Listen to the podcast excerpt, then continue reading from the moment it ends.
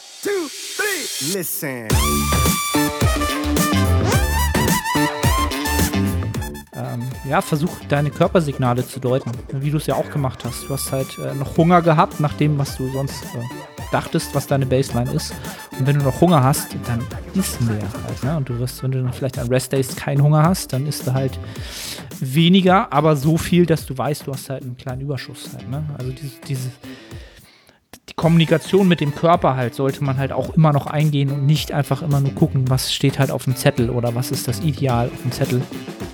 Ähm, je mehr man da irgendwann diese Signale lang genug gedeutet hat, dann kann man sie auch sehr, sehr gut für sich nutzen.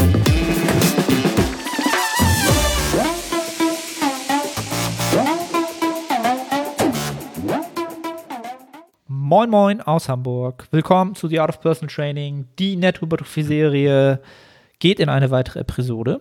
Ähm, Weihnachten liegt hinter uns. Nils ist sicherlich gut genährt, frisch und munter. Bis jetzt hat er noch nicht gegähnt. Ähm, Nils, wie geht's dir? Mir geht's hervorragend. Wie geht's dir? Wie geht's deinem Boden? Mein Boden, ja, mein Boden geht's nicht so gut. Hast du meine Instagram-Story gestern gesehen? Ja. ja. Äh, ich, bin, ich bin super happy, wirklich, ich bin super dankbar, dass da nichts passiert ist. Also für die Zuhörer, die mich nicht bei Instagram verfolgen. Ich habe gestern mein erstes Training des neuen Mesozyklus durchgeführt und mache dort als erste Übung Kurzhandel-RDLs, die ich maximal belade. Ja, und maximal beladen heißt leider habe ich jetzt 40 oder 42,5 oder 45? Ich glaube 45 habe ich jetzt drauf gekriegt. Und das war auch das Risiko, was ich äh, hatte. Also ich habe die voll beladen und dann habe ich halt nur so eine Clips, ja, so eine Metallclips. Ich weiß gar nicht, wie ich das beschreiben soll. Die sind halt nicht sonderlich fest. Und diese gusseisernen Scheiben, die bewegen sich auch relativ viel und schieben sich dann natürlich von links nach rechts. Und im letzten Satz, kurz vor der letzten Wiederholung auch noch, ich wollte die letzte Wiederholung machen, ist halt die eine Seite aufgegangen und die 15 Kilo Scheibe plus die 2, 2 Kilo Scheibe, 2,5er Kilo Scheibe, sind halt Richtung Boden gedonnert ähm, und zum Glück nicht auf meinen Fuß gefallen. Also es war wirklich Glück. Wären sie vorne abgefallen, wären sie voll auf meinen Vorder-, auf meinen, ähm, wie nennt sich das? Vorderfuß gefallen. Vielleicht auf den C, vielleicht auf, keine Ahnung. Und äh, der Boden, der, der war schon gut kaputt. Der war schon gut kaputt. Also menschliche Körpermasse wäre da auf jeden Fall ein bisschen matsch geworden. So. Das wäre wär nicht gut ausgegangen. Ja, und deswegen bin ich mega dankbar, dass das äh, gut ausgegangen ist. Ja, ich habe es gesehen. also, ich hätte mich ja nicht nur durch die Handel verletzen können, sondern es hat mich dadurch auch so ein bisschen nach vorne katapultiert. Dadurch, dass ich auf der anderen Seite ja das Gewicht noch hatte. Ähm, ich habe mir das Video dann natürlich noch zwei, dreimal angeguckt. Sieht halt total unspektakulär aus halt, ne? Total so, ja, jetzt ein bisschen nach vorne gelaufen, so. Ähm, ja, ich habe mir, ich habe mir gleich oder bestelle mir jetzt gleich, wenn wir den Podcast aufgenommen haben, neue Clips. Es gibt halt auch diese typischen, ja, diese schwarzen Clips, die du zuklippen kannst, ne, die es auch für die großen Handeln gibt, gibt es tatsächlich auch für diese kleinen. Ähm, vielen Dank an die Zuhörer, äh, die das gesehen haben oder bei Instagram mir gleich geschrieben haben. Kauft hier mal ordentliche Clips, damit passiert das nicht. Ähm, ja, das, das hätte das Ende sein können für längere Zeit. Ne? Also ich glaube, im Home-Training verletzen sich mehr Leute, als man denken könnte. Ne? Der Haushalt ist halt super gefährlich. Das ist halt so, ne? Also. Mir ist aber auch mal eine, so eine 30 Kilo Hantel halb auf den Fuß gefallen. Da ist nichts passiert. Der hat halt eine Woche ziemlich wehgetan. Okay. War, weißt du, die erste Ecke ist so auf dem Boden und die zweite dann auf meinen Fuß. Ich könnte mir vorstellen, dass ich auch ein, so Glück hatte.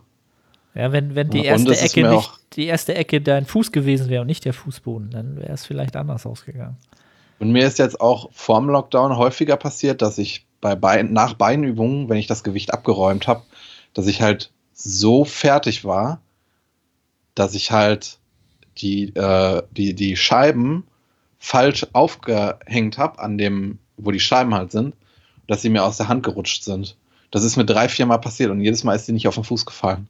Also ich habe schon viel Glück gehabt.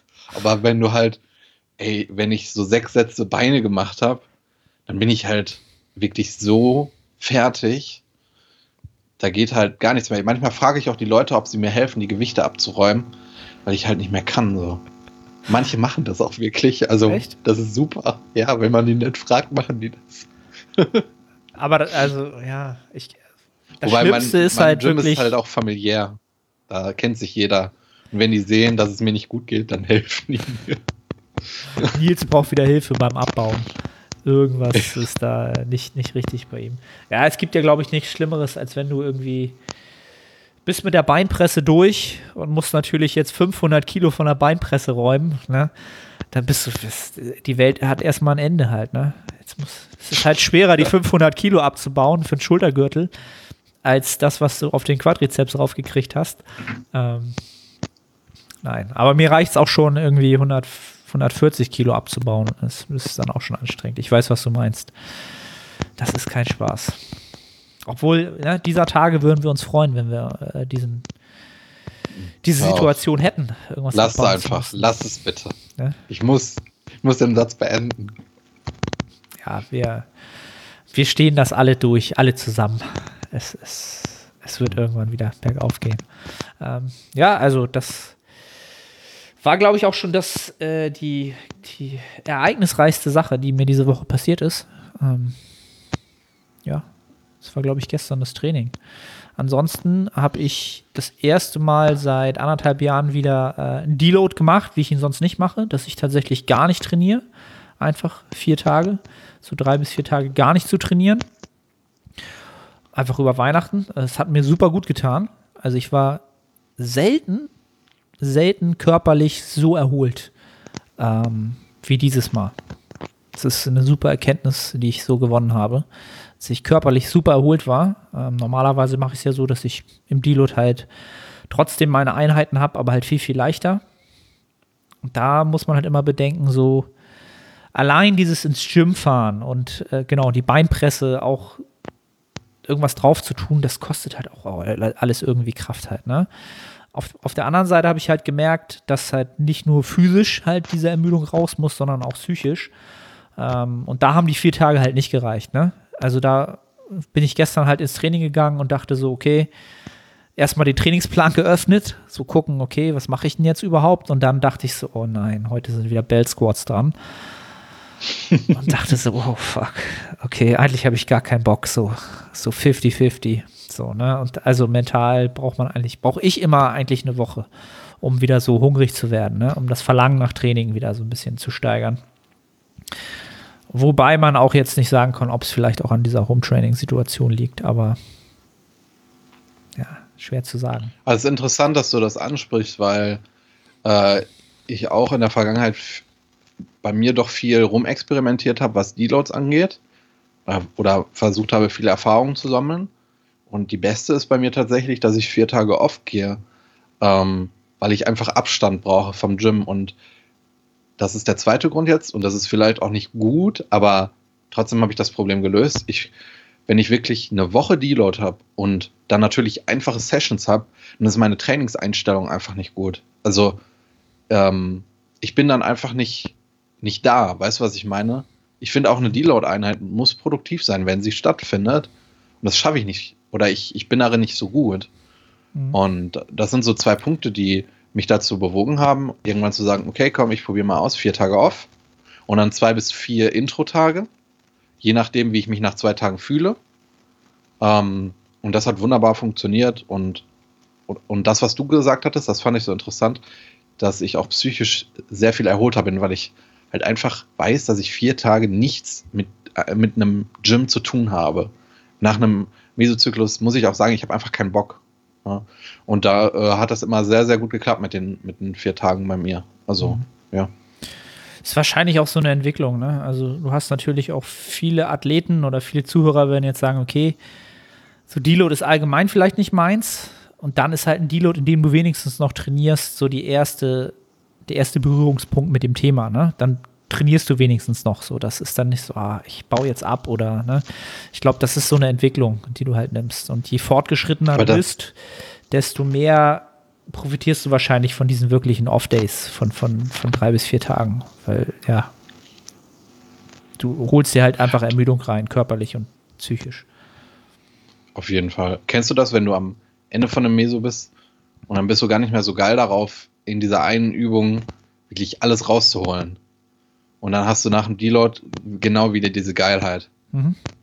Genau. Und, die, und wenn ich dann aber, wenn ich dann einen Deload habe, eine Woche und da auch meine, meine Sessions habe, dann ist es für mich unfassbar schwierig, eine Übung auszuführen, wenn ich in dem Moment wirklich nicht das Verlangen habe, dort abzuliefern. Also, ich weiß nicht, wie ich das beschreiben soll. Ja, ich weiß, was du meinst. Ich fahre ja auch, ich fahre ja auch, ich weiß nicht, ob das eine gute Einstellung ist. Mit den vier Tagen off habe ich dafür nämlich eine Lösung gefunden. Aber ich glaube halt trotzdem, ja, es ist vielleicht nicht die beste Einstellung. Also solange du damit konsequent oder kontinuierlich halt äh, ja gut im Training bist und, und auch im, im Fortschritt bist, es gibt da halt kein Nonplusultra halt, ne? Also das ist halt so, ne? Kann ich auch noch mal auf den Podcast verweisen beim Luis. Haben wir letztes Mal auch schon verwiesen auf den Hypertrophy Cast, ne? Wir machen immer Werbung für andere Podcasts.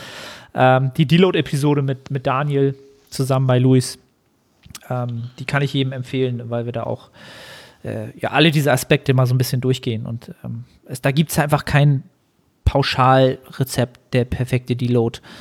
Ähm, ist halt der, der für dich, dich A, am besten von der Belastung regeneriert des Mesos davor und adaptieren lässt und B, dich in die beste Ausgangslage bringt für den nächsten Mesozyklus. Wenn du den, wenn du das findest, so, dann ist das ideal. Ähm, ja, und ich, also meine Erkenntnis daraus war, ich werde nach diesem Mesozyklus äh, wahrscheinlich einfach mal fünf bis sechs Tage gar nicht trainieren. Ähm, was dann auch wieder Sinn macht, weil dann habe ich drei Hypertrophiezyklen hinter mir im Überschuss. Und da ist man grundsätzlich einfach nochmal ähm, mental einfach ermüdet von diesem ständigen Progressionsanspruch, Leistung abrufen, Fokus, Fokus, Fokus, Fokus, Präzision. Da, ist du ein, da bist du einfach das, das System 2 in deinem Gehirn, ja, was einfach logisch Leistung bringen will, auch an der Handel, ähm, ja, grundsätzlich ermüdet. Das ist auch ein Ermüdungsgrad, den musst du dann erstmal wieder rauskriegen. So, das Einzige, was ich immer beachte dabei ist, dass ich mindestens einmal die Woche einen Hip Hinge habe. Nicht, weil das irgendwie magisch ist, sondern weil, wenn ich eine Woche aussetze, dann ist der Muskelkater so hoch, dass er meine komplette Trainingswoche sabotiert. Weil wenn ich Muskelkater des Todes in den Hamstrings habe, dann wird die Bohr kacke. Und dann werden auch andere Übungen kacke, wo du halt einfach ein gutes Setup brauchst, weil du kannst deine Hüfte nicht fester machen, weil es einfach so schmerzt. Und deswegen habe ich einmal die Woche den Hip Hinge drin. Also, äh, ja. So, wenn, wenn, Nils mal eine Woche Deload macht und gar nichts machen will, geht er aber trotzdem einmal die Woche ins Gym und macht äh, zwei Sätze ADLs. Aber vier Tage habe ich ja noch drei Tage übrig, weißt ah, du? Okay. okay. Aber es ist ein gutes, äh, ist ein gutes Argument, definitiv. Ähm, muss man, muss man, sollte man mit einbeziehen in die Planung die exzentrische Zerstörung, äh, die da vonstatten geht. Ja, habe ich so noch gar nicht drüber nachgedacht. Ich, mal gucken, ob es mich trifft, wenn ich dann fünf, sechs Tage Pause mache. Ähm, ja. Ich habe ja zum, zum Glück habe ich ja gar nicht so viel Gewicht, äh, um einen schweren Hip Hinge zu machen. Ja. Halt, ne? Also. Gut, das war auch noch zu Gym-Zeiten. Ne? Also.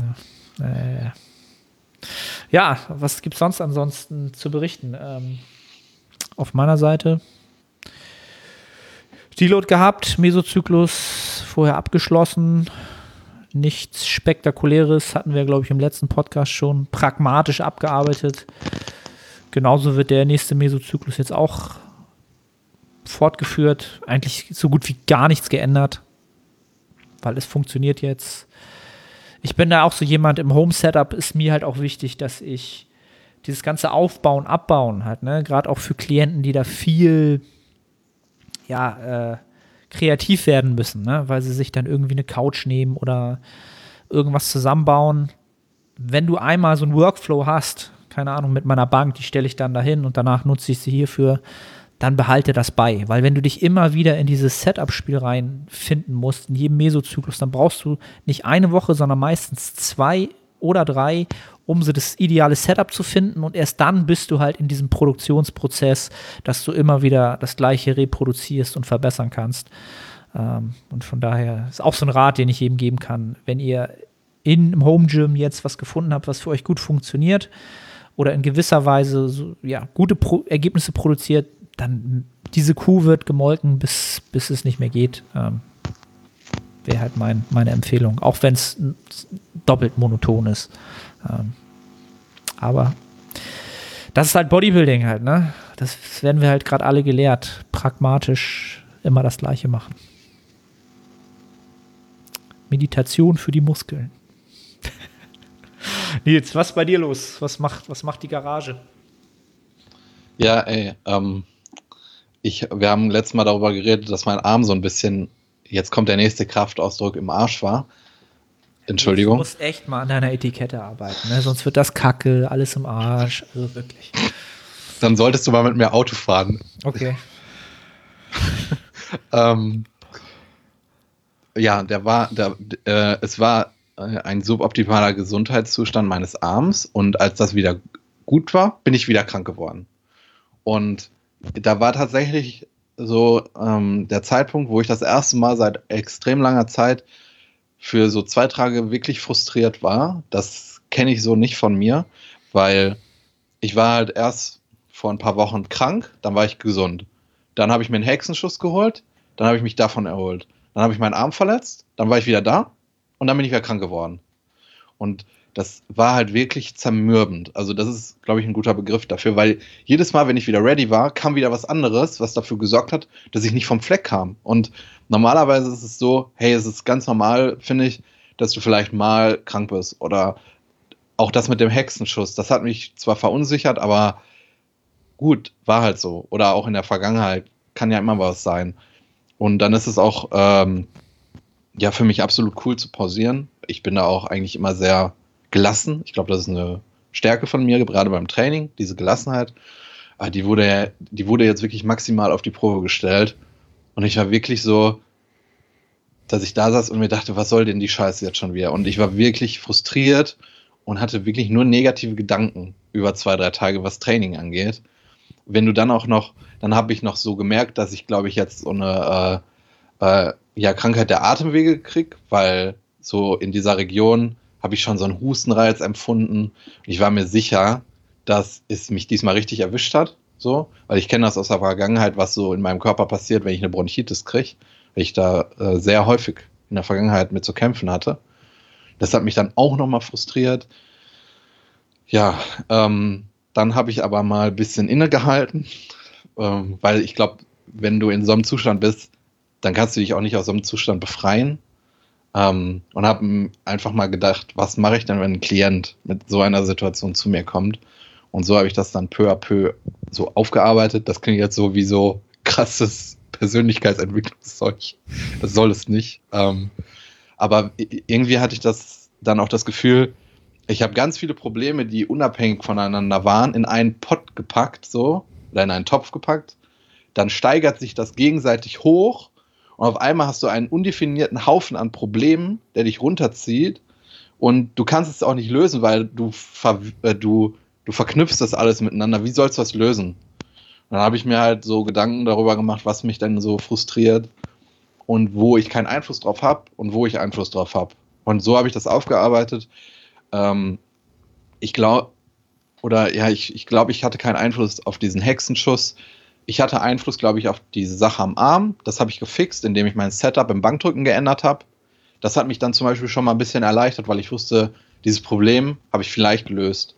Und ähm, dann habe ich noch Übungen komplett aus dem Programming gestrichen, die dafür gesorgt haben, dass ich Schmerzen im Arm habe. Ich konnte zum Beispiel nicht richtig umsetzen beim Schulterdrücken. Die habe ich rausgenommen. Dann habe ich diese Single-Arm-Pulldowns rausgepackt, weil ich auch der Meinung war, dass so viele Wiederholungen einfach nicht förderlich sind, wenn ich da vielleicht eine Entzündung im Arm habe.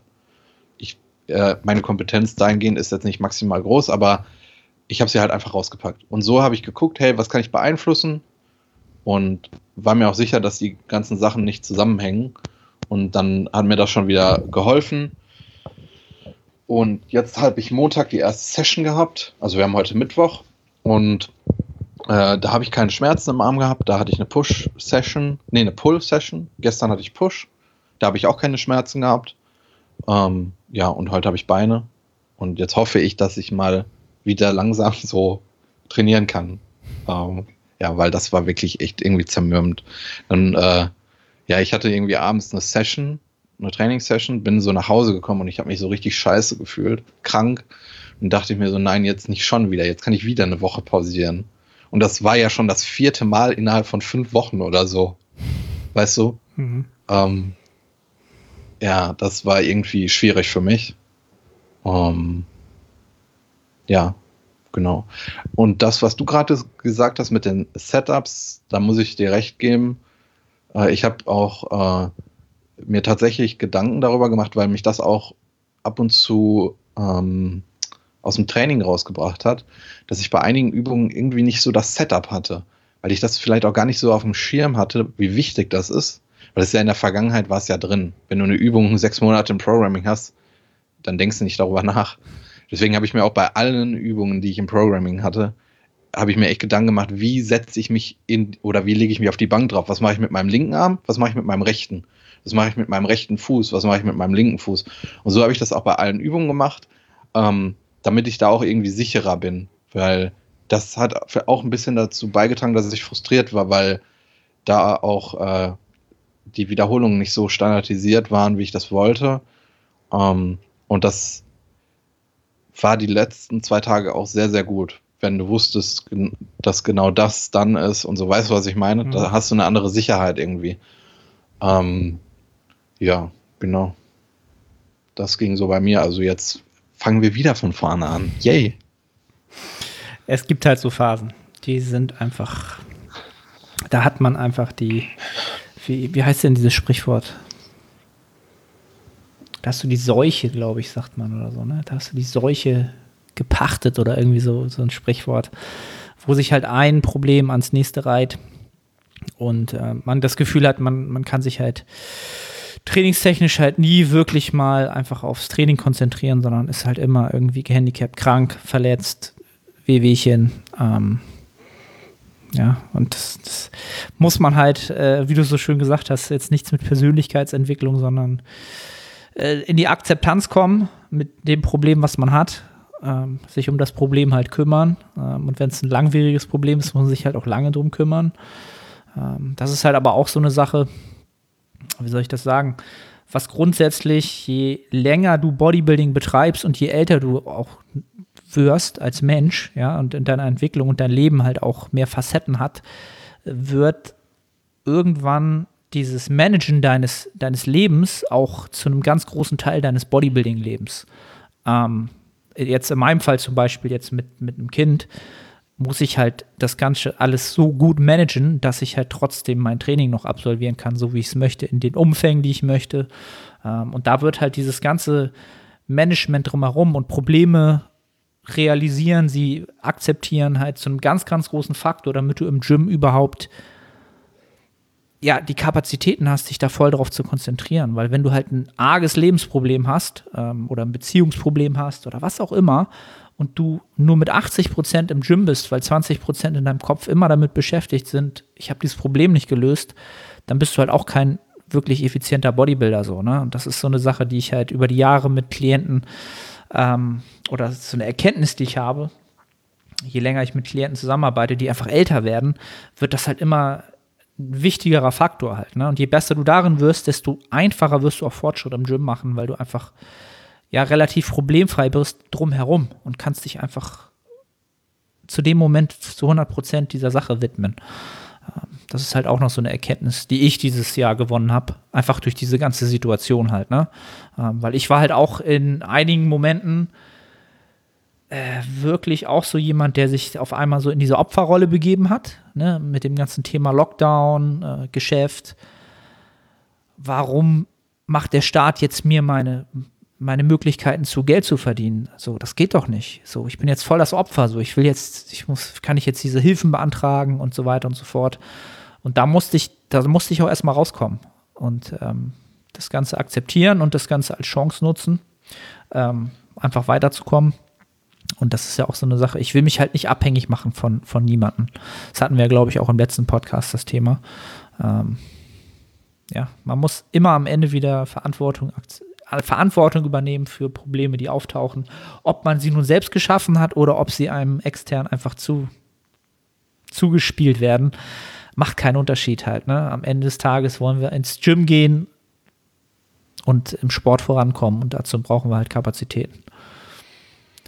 Das und noch eine, das ist jetzt was ganz anderes, aber das hat mich irgendwie, also das ist irgendwie total komisch. Ich habe äh, in den letzten Wochen im Gym Dips gemacht und diese, dieser Dipständer, die Stangen sind spitz zulaufend. Weißt du, was ich meine? Die sind nicht genau parallel, sondern die Stangen, mhm. die laufen mhm. spitz zu, sodass du die Breite selber bestimmen kannst. Mhm. Und mich hatte damals, also ich habe sie einfach mal, ich wollte Dips mal wieder ausprobieren, als ein Trizeps-dominantes Drücken, was ich in dem Moment nicht im Plan hatte. Und mich hat es verunsichert, dass sie sehr gut gelaufen sind.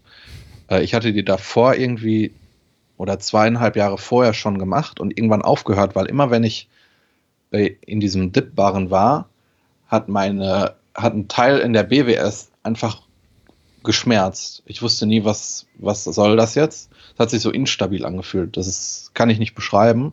Deswegen hat mich das verunsichert, dass die Dips einfach, äh, einfach gut, sich gut angefühlt haben. Ne? Weil irgendwie dieser Schmerz, der hat sich so, es war so eine Erinnerung, die ich damit verbunden habe. Und jetzt habe ich ja in meinem, oder nicht in meiner Garage, in, in der Garage, wo ich trainiere, habe ich auch Dipständer. Und ich habe die von ein paar Wochen gemacht, wo die Griffe parallel waren. Ich hatte wieder diesen Schmerz an der BWS. Vielleicht hat das auch meinen Hexenschuss getriggert, ich weiß es nicht.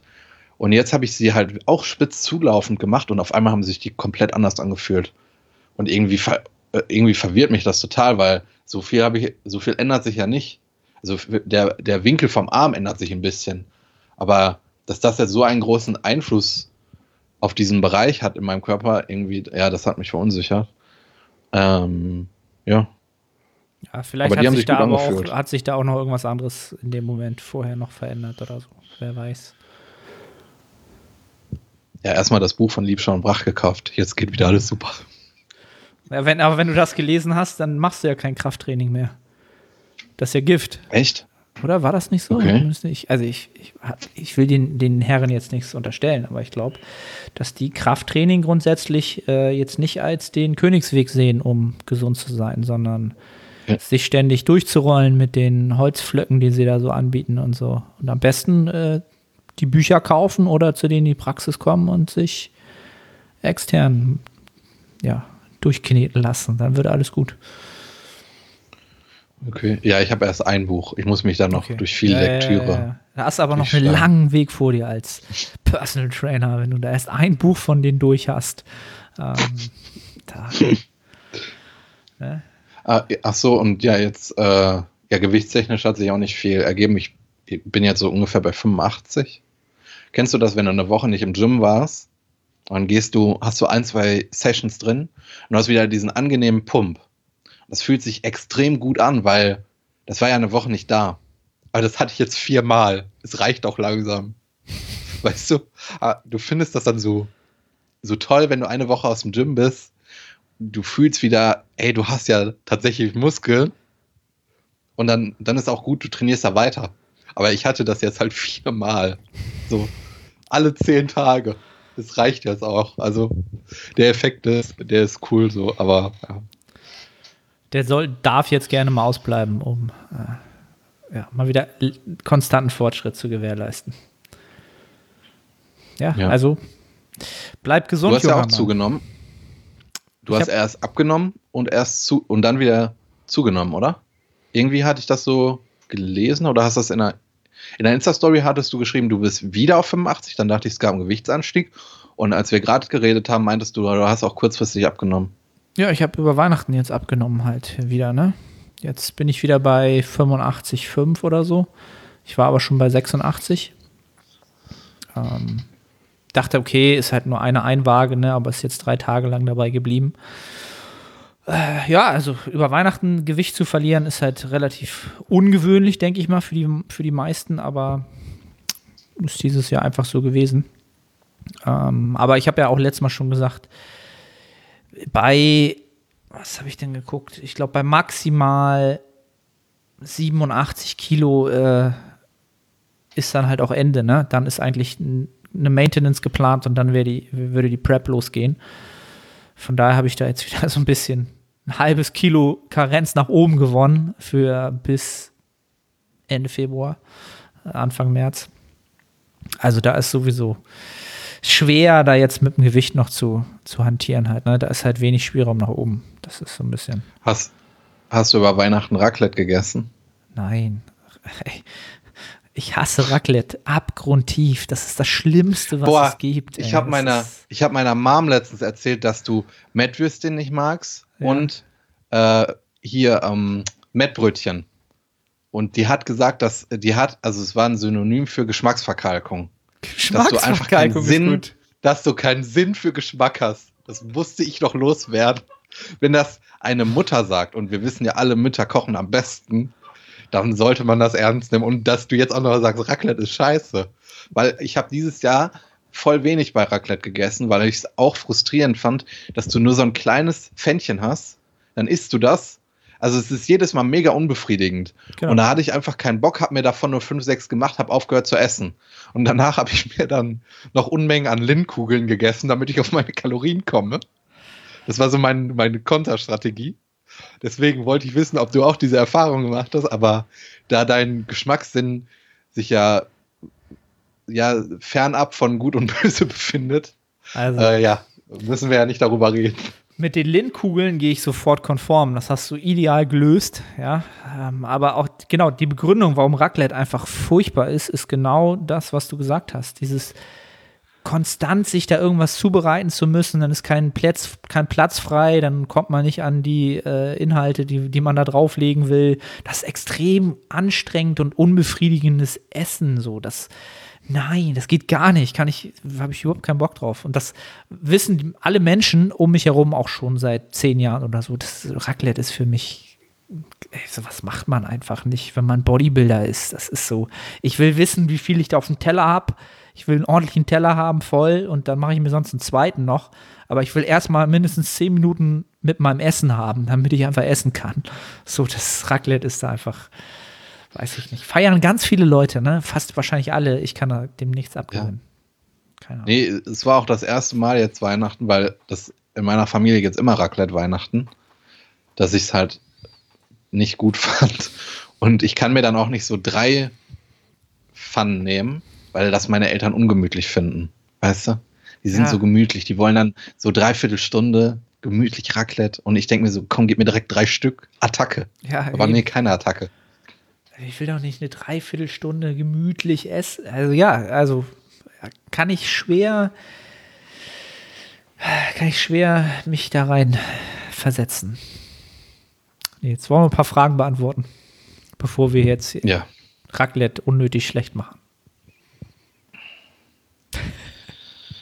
Ähm, viermal die Woche Training und dreimal Rest Days. Kalorien an Trainingstagen erhöhen oder konstant lassen. Ziel ist ein saurer, kontinu kontinuierlicher und stetiger Aufbau, ohne dabei viel Fett anzusetzen.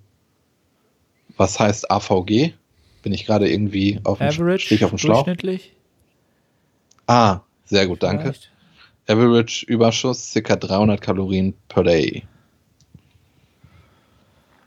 die gute alte Frage nach konstanten Kalorien im Überschuss oder Calorie Cycling oder wie auch immer man das nennen will. das kommt aus meiner Sicht, it depends natürlich wieder, aus meiner Sicht kommt das so ein bisschen darauf an, welche Trainingsumfänge du dann halt bewältigen musst an diesen vier Trainingstagen und welche Intensität da so ins Training eingeht halt, ne? Also man kann ja davon ausgehen, dass wenn du halt vier Tage, Tage trainierst, ein relativ großes Volumenpensum pro Trainingstag hast. Also relativ groß halt. Als, also mehr als wenn du fünf oder sechs Tage trainieren würdest. Und dementsprechend natürlich auch mehr Kalorien verbrauchen würdest an diesen Tagen. Ja, es wird auch nicht, keine Ahnung, wenn es 100 sind oder so oder maximal 200 halt. Ne? Das ist das alte Thema vom äh, von der, von der ähm, verzerrten Wahrnehmung, was man beim Krafttraining halt an Energie verbraucht, was halt nicht ansatzweise so hoch ist, wie die meisten halt denken. Und da kurz dazwischen äh, ein äh, Zwischenschritt, äh, wenn, wenn, wenn ihr eine Fitbit habt und euer Training damit trackt, euer Krafttraining damit trackt, dann halbiert das, was der an Kalorien ausgibt. Das ist völlig abstrus halt, ne? Ich habe schon mal Beintrainings gehabt, da habe ich angeblich 1300 Kalorien verbrannt. Und da habe ich zwei Stunden Krafttraining gemacht, halt, ne, mit vielen, vielen Pausen. Also das mal so zwischendurch. Ähm, da könnte man jetzt natürlich argumentieren, klar, du hast an dem Tag einen höheren äh, sozusagen Verbrauch, müsstest dann dementsprechend auch mehr Kalorien zuführen, um die, die gleichen Überschuss zu haben. Oder du könntest einfach, ähm, und das ist eigentlich meine äh, ja, lieber gewählte Variante, einen konstanten Überschuss fahren, egal ob an Trainingstagen ähm, und einfach über die Woche den gleichen Überschuss haben halt. Ne? Ob du es nun auf den Tag rechnest oder über die Woche rechnest, das sind halt so die zwei Denkstrukturen, die du dir äh, vor Augen rufen kannst. Ähm, ja, deswegen bin ich kein großer Freund davon, das jetzt groß zu ändern an Trainingstagen oder an Nicht-Trainingstagen. Es sei denn, du bist halt wirklich ein, ja, unglaublich, wie soll ich das sagen? Du brauchst unglaublich viel Volumen was auch effektiv ist und was du brauchst und du trainierst unglaublich intensiv und verbrauchst halt tatsächlich sehr, sehr viel äh, pro Trainingseinheit, weil du drei Stunden trainierst und dich komplett aus dem Leben schießt und das auch brauchst, dann kann man natürlich drüber nachdenken. Ähm, aber wenn du einen kontinuierlichen Fortschritt äh, sozusagen suchst im Krafttraining und äh, ja, dann würde ich es wahrscheinlich nicht äh, anders halten.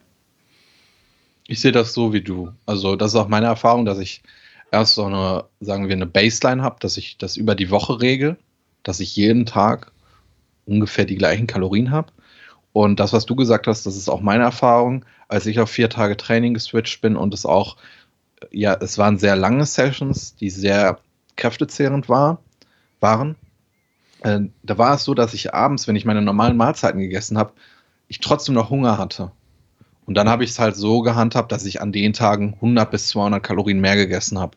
Einfach weil ich abends noch mehr Hunger hatte. Und so ähm, hatte ich automatisch diesen Prozess hin zu unterschiedlichen Kalorien. Ähm, das war aber nicht akribisch geplant oder da war auch nicht der Gedanke hinter, hey, dadurch kann ich jetzt besser regenerieren und dann werde ich besser und dieses und jenes. Das war gar nicht in meinem Kopf, sondern ich habe gemerkt, oh, ich habe noch Hunger abends. Ja gut, ich esse noch ein bisschen was. Fertig. Weitergemacht.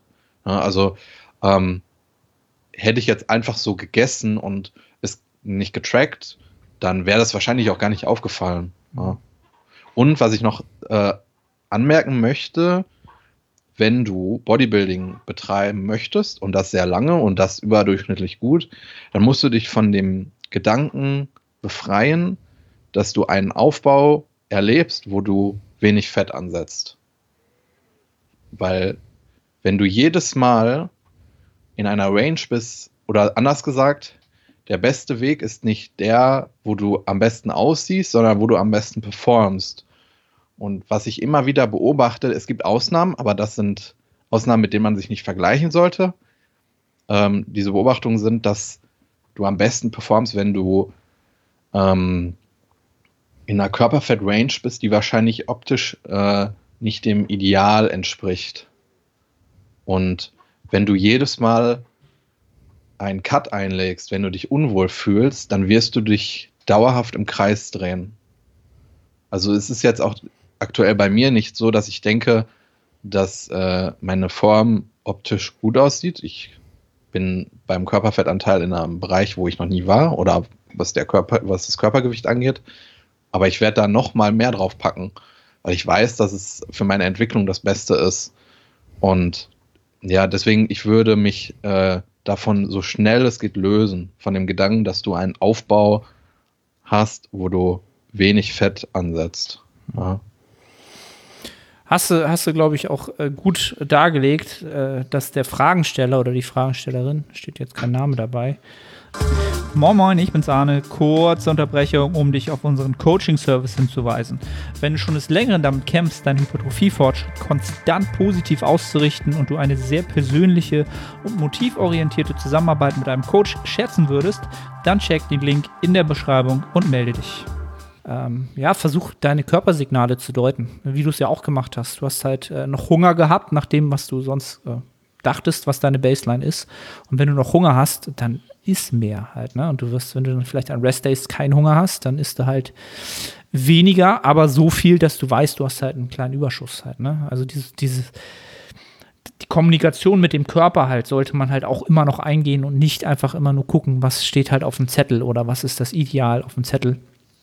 Ähm, je mehr man da irgendwann diese Signale lang genug gedeutet hat, dann kann man sie auch sehr, sehr gut für sich nutzen halt. Ne? Also das, ich mache es halt aktuell auch so, ich track halt gar nichts.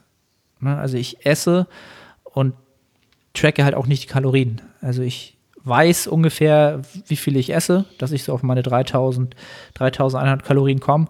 Aber seit drei Monaten track ich halt gar nichts. Nichts. So. Das kann ich aber auch nur, weil ich das alles schon so lange gemacht habe und weiß, wann ich halt schon satt bin und wann ich halt mehr gegessen habe, weniger gegessen habe. Ne? Das klappt natürlich über Weihnachten weniger, weil du diese Lebensmittel halt auch selten konsumierst. Ne? Und äh, ja, zu dem Fettthema absolut ähm, habe ich gerade gerade einen neuen Klienten, der mir gestern im Check-in äh, gesagt hat, was ich sehr, sehr geil fand, was mir super in den Kopf gegangen ist, dass er gesagt hat, Arne, egal was wir machen, egal ob ich dabei fett werde oder schneller fett werde, mir ist nur wichtig, dass ich maximal Hypertrophie, hypertrophiere und dass das nachhaltige Hypertrophie ist. Und wie viel Körperfett wir in welchem Zeitraum anhäufen, ist mir völlig egal. Ich will, will, dass du das weißt und dass wir danach arbeiten. So, und da weißt du halt, wenn du diese Einstellung hast, wenn du dahin gekommen bist, dann wirst du unweigerlich richtig guten Fortschritt machen. Was nicht heißt, wenn du jetzt hier sitzt oder das hörst und sagst, ja, aber ich will trotzdem immer so ein bisschen lean bleiben, dass du deswegen irgendwie ein schlechterer Athlet bist, aber du solltest dich damit befassen, wie du vielleicht zu diesem Punkt kommen kannst, wo du auch eher darauf auf, auf bist, besser zu werden, als einfach immer ähm, nicht zu viel Fett anzusetzen, weil das einfach Teil des Prozesses ist. Das wird, nicht, wird sich nicht umgehen lassen. Und ich weiß nicht, ob du das auch so beobachtet hast, aber wenn ich mir Athleten anschaue, die sehr lange in einem Aufbau waren und dann im Peak-Aufbau sind und echt fett sind, also aus Bodybuilding-Sicht, dann sind die aber auch auf den Wettkämpfen maximal gefährlich. Das sind, ja. sehr, das sind dann Menschen, die wirklich dann auch abliefern, weil sie aber auch zwei, drei Jahre, ähm, ja, wie soll ich sagen, in diesem Bereich sind, äh, oder sie, sie sind komfortabel damit, nicht komfortabel zu sein damit. Weißt du, was ich meine? Hm.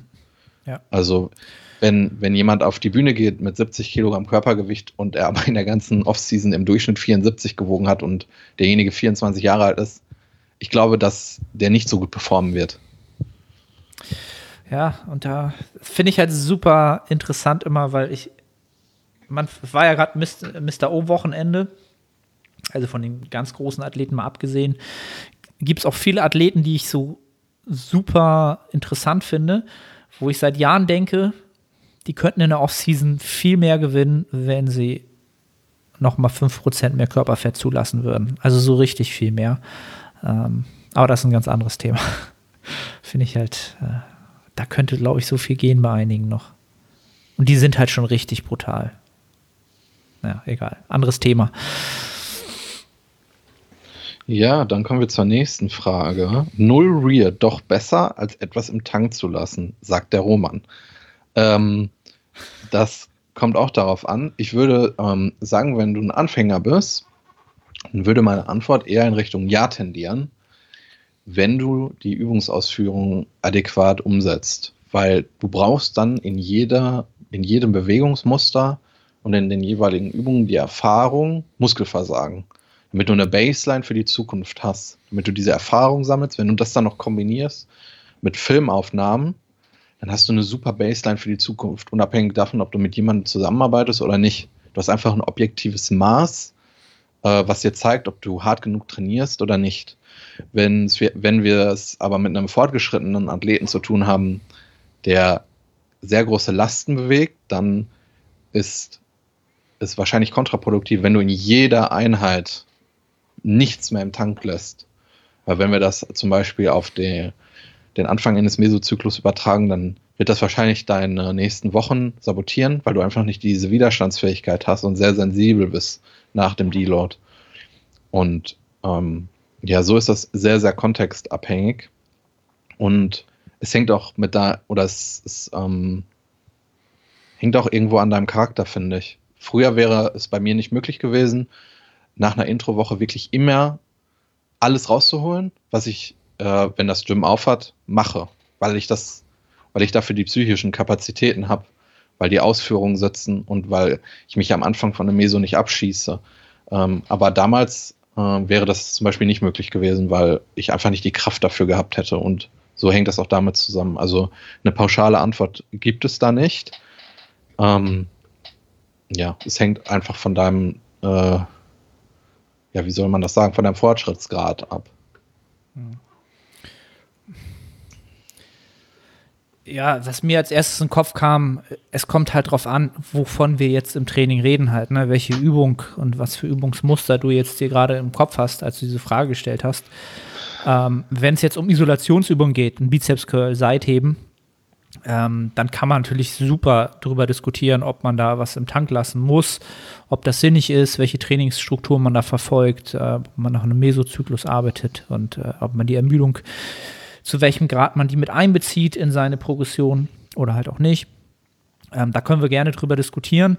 Ähm, Wenn es jetzt um, um Grundübungen geht, wie eine Kniebeuge, wie ein, wie ein RDL oder so, da musst du dich halt fragen oder frag, würde ich mich halt immer fragen, okay, ähm, habe ich einen Vorteil davon, äh, diese Zero Reps in Reserve halt zu fahren? A, Verletzungsrisiko, B, habe ich äh, nicht schon diese ganzen motorischen Einheiten durch diese hohe Intensität eigentlich schon vorher alle abgerufen, die sind schon aktiv und wir haben schon effektive Wiederholung für die Hypertrophie, äh, bevor wir diesen Bereich erreichen. Und da ist die Datenlage eigentlich relativ klar, nicht relativ klar, die ist sehr, sehr eindeutig mittlerweile, ähm, dass wir einfach diese Zero Rep in Reserve Wiederholung oder teilweise auch die One Rep in Reserve Wiederholung nicht brauchen, um den gleichen Fortschritt zu produzieren. Oder teilweise, je nachdem, wie das Training äh, strukturiert ist, sogar einen schlechteren Fortschritt haben auf lange Sicht.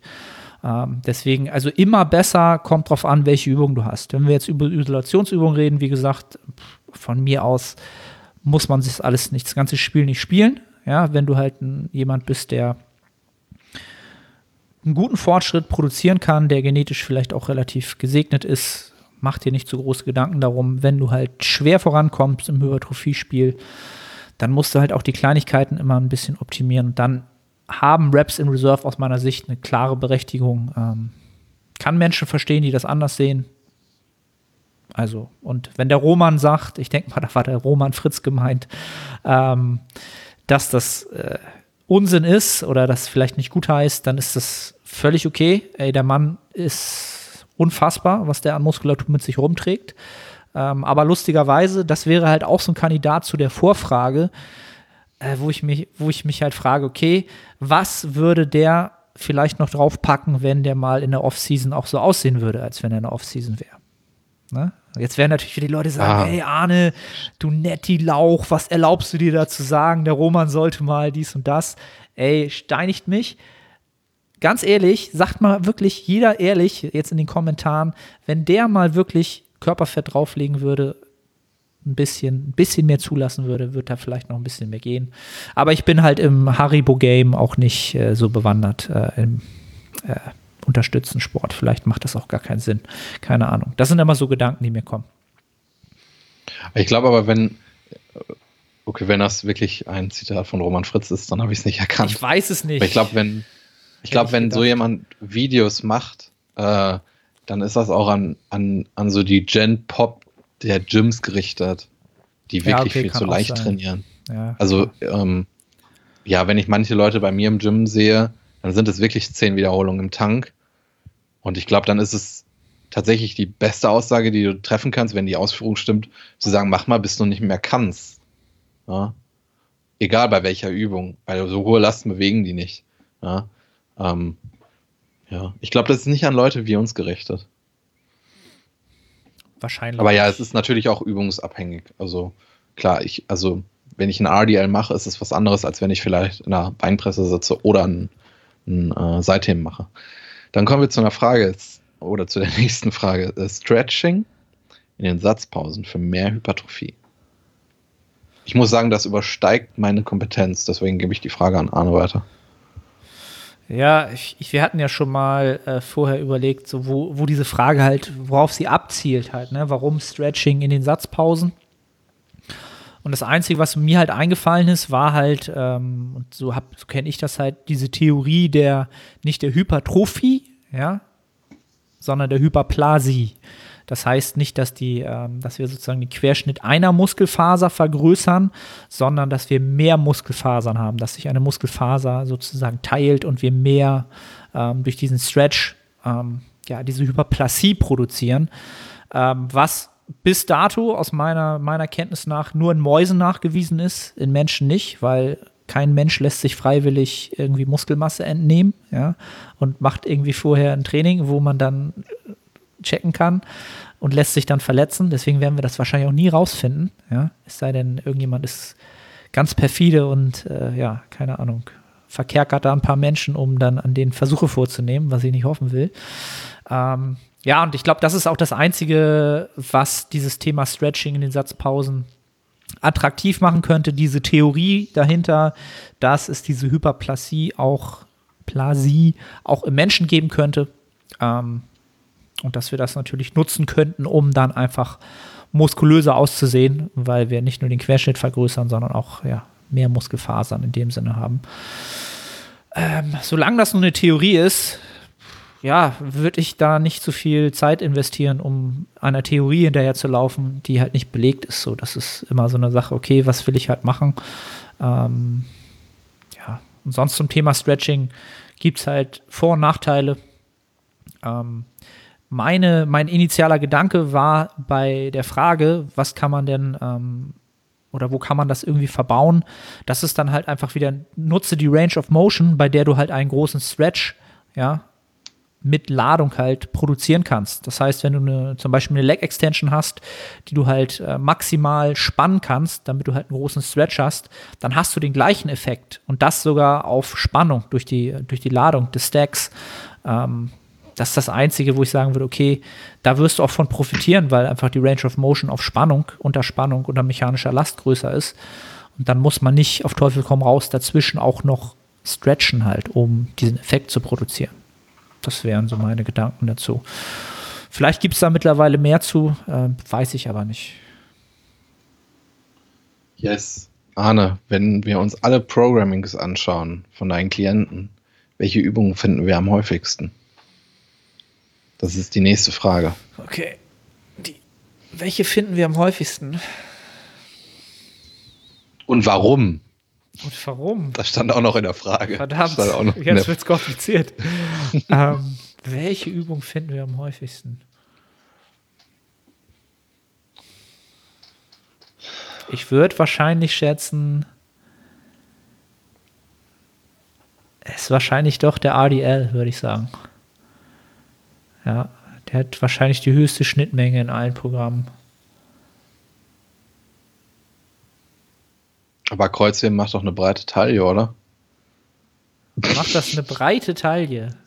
Das habe ich mal bei äh, Oldschool gehört. Ja. Okay. Das war jetzt, äh, darauf möchte und ich das, jetzt nicht weiter das, eingehen. Weil es eine breite Taille macht, verbaue ich sie auch.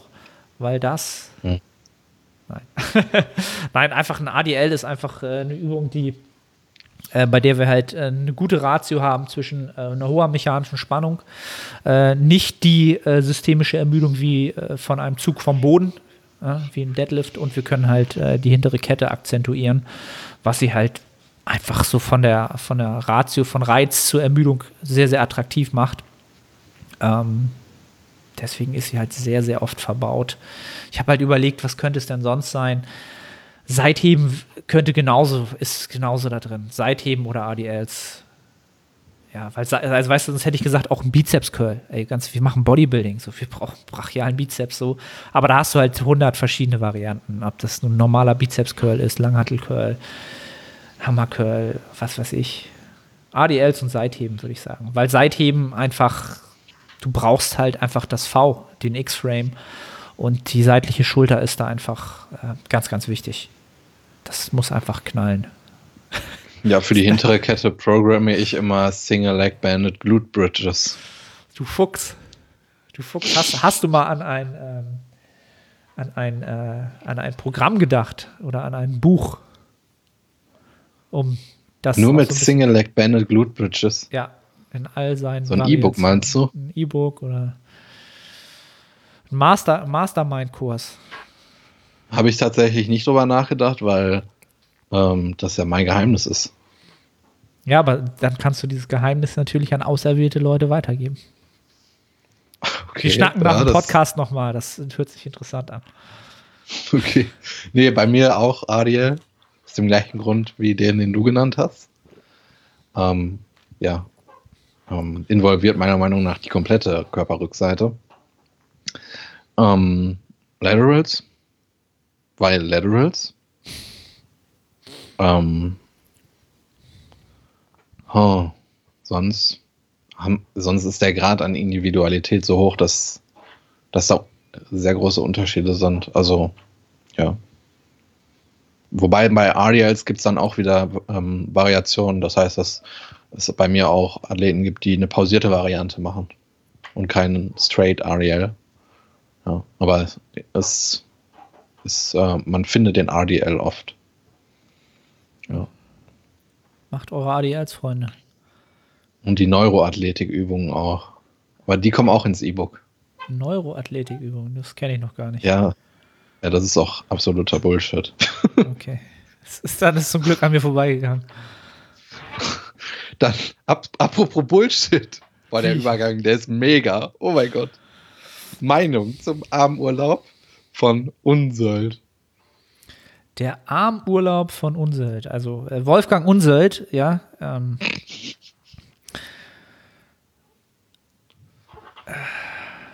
wie umschreibe ich das jetzt? Also erstmal faktisch, also ich, zum einen muss ich sagen, ich bin gar nicht damit betraut, was das genau ist. Ja, also ich habe durch Zufall jetzt gerade ähm, mit einem anderen Personal Trainer Kollegen darüber gesprochen, dass dieser äh, Wolfgang Unseld macht auch einen Kniebeugenurlaub. Das gibt auch so ein System von ihr, so ein Trainingsprogramm, wo du Kniebeugen machst, wo du drei Wochen lang, oh, lass mich lügen, ich weiß auch nicht genau, ich glaube jeden Tag Kniebeugen machst. Wirklich jeden Tag Kniebeugen machst. Also du machst natürlich das Volumen des Grauens, hast natürlich die neuronalen Anpassungen der Götter, ja, aber natürlich auch die Ermüdung des Todes, ja. Moin Moin, Arne hier. Ganz kurze Unterbrechung, um dich auf die Nettohypertrophie hinzuweisen. Du strebst nach maximaler Hypertrophie, du fragst dich, ob das Steigern des Gewichts auf der Hantel oder doch eher die Mind-Muscle-Connection Priorität hat, ob die Intensität, also die Nähe zum Muskelversagen ausschlaggebend sind oder doch eher ein dynamisches Trainingsvolumen. Kurz gesagt, alle diese Faktoren sind relevant, wenn es um Hypertrophie geht. Die Nettohypertrophie bietet eine Trainingsplanung, die all diesen Faktoren gerecht wird und in einem Zeitraum von vier Monaten über drei Phasen, also drei Mesozyklen, jedem der genannten Faktoren zur passenden Zeit seine stärkste Rolle spielen lässt. Die einzelnen Phasen sind so gestaltet, dass die Ergebnisse in Form von Anpassungen die nächste Phase befeuern.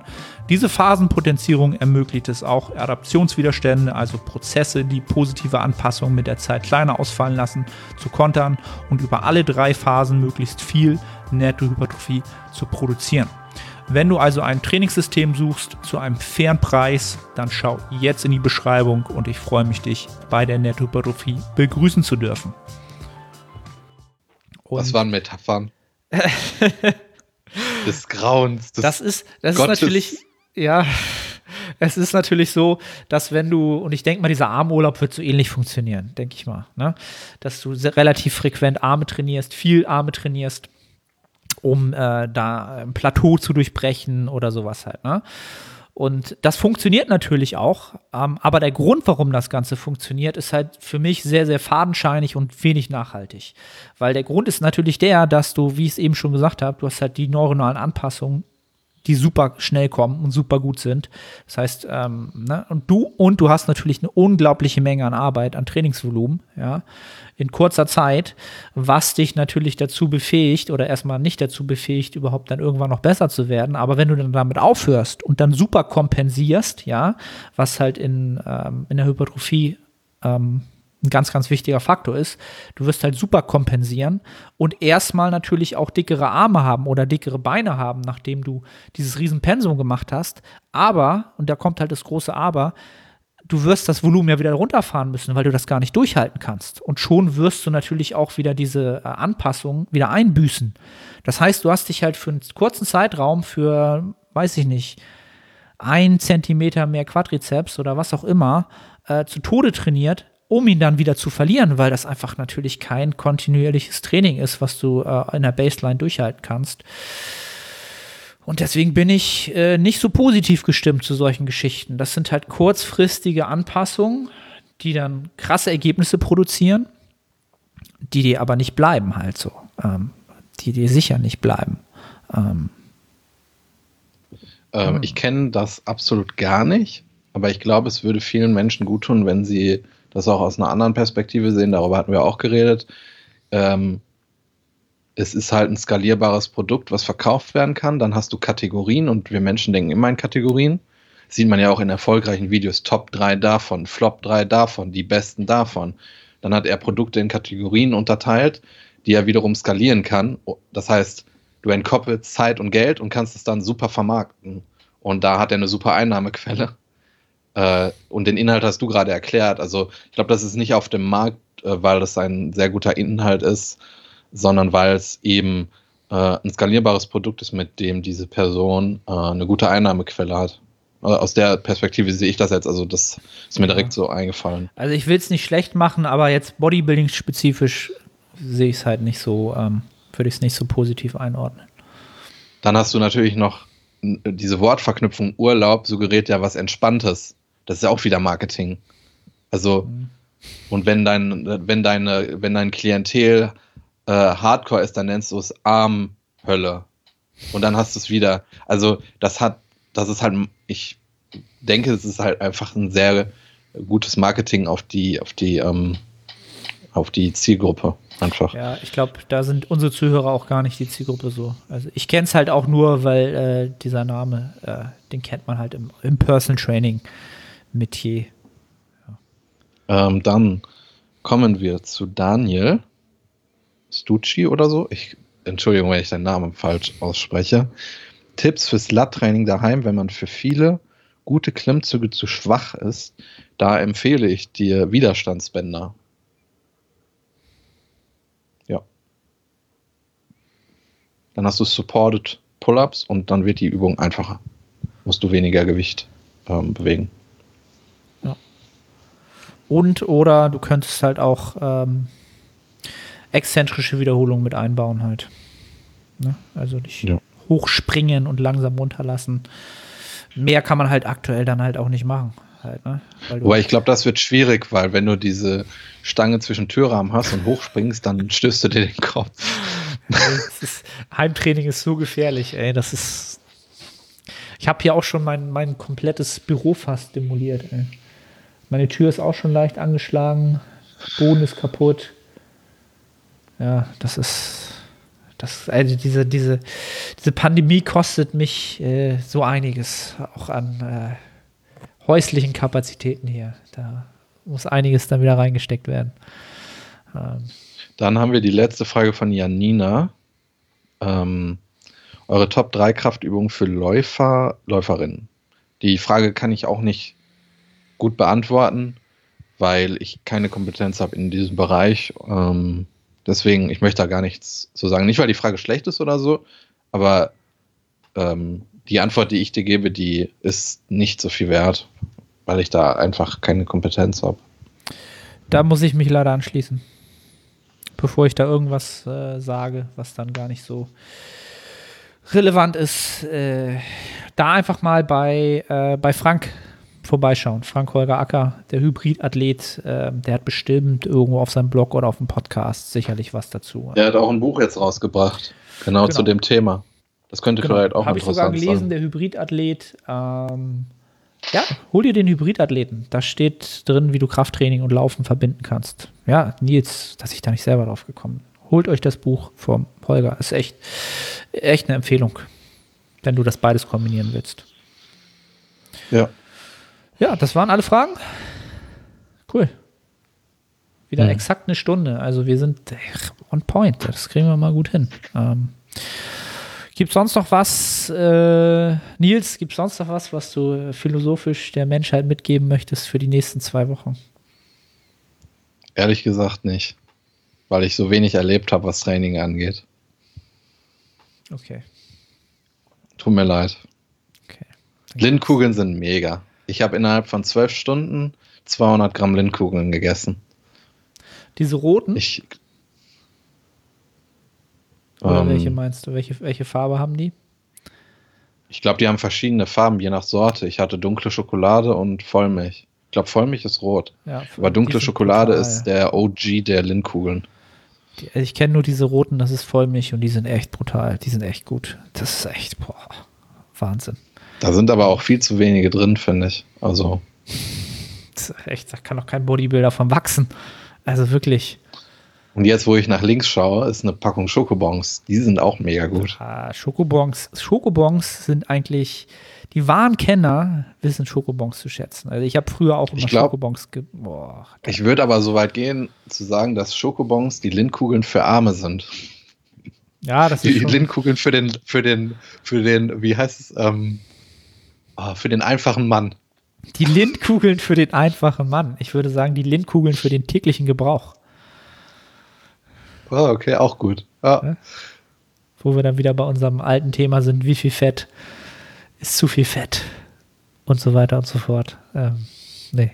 ja, da haben wir uns drauf geeinigt. Auf? Auf mindestens 120 Gramm, egal wie viel man wiegt. Okay, okay, okay. Also bevor das jetzt hier noch Empfehlungen gibt, ähm, ja, danke an die Zuhörer.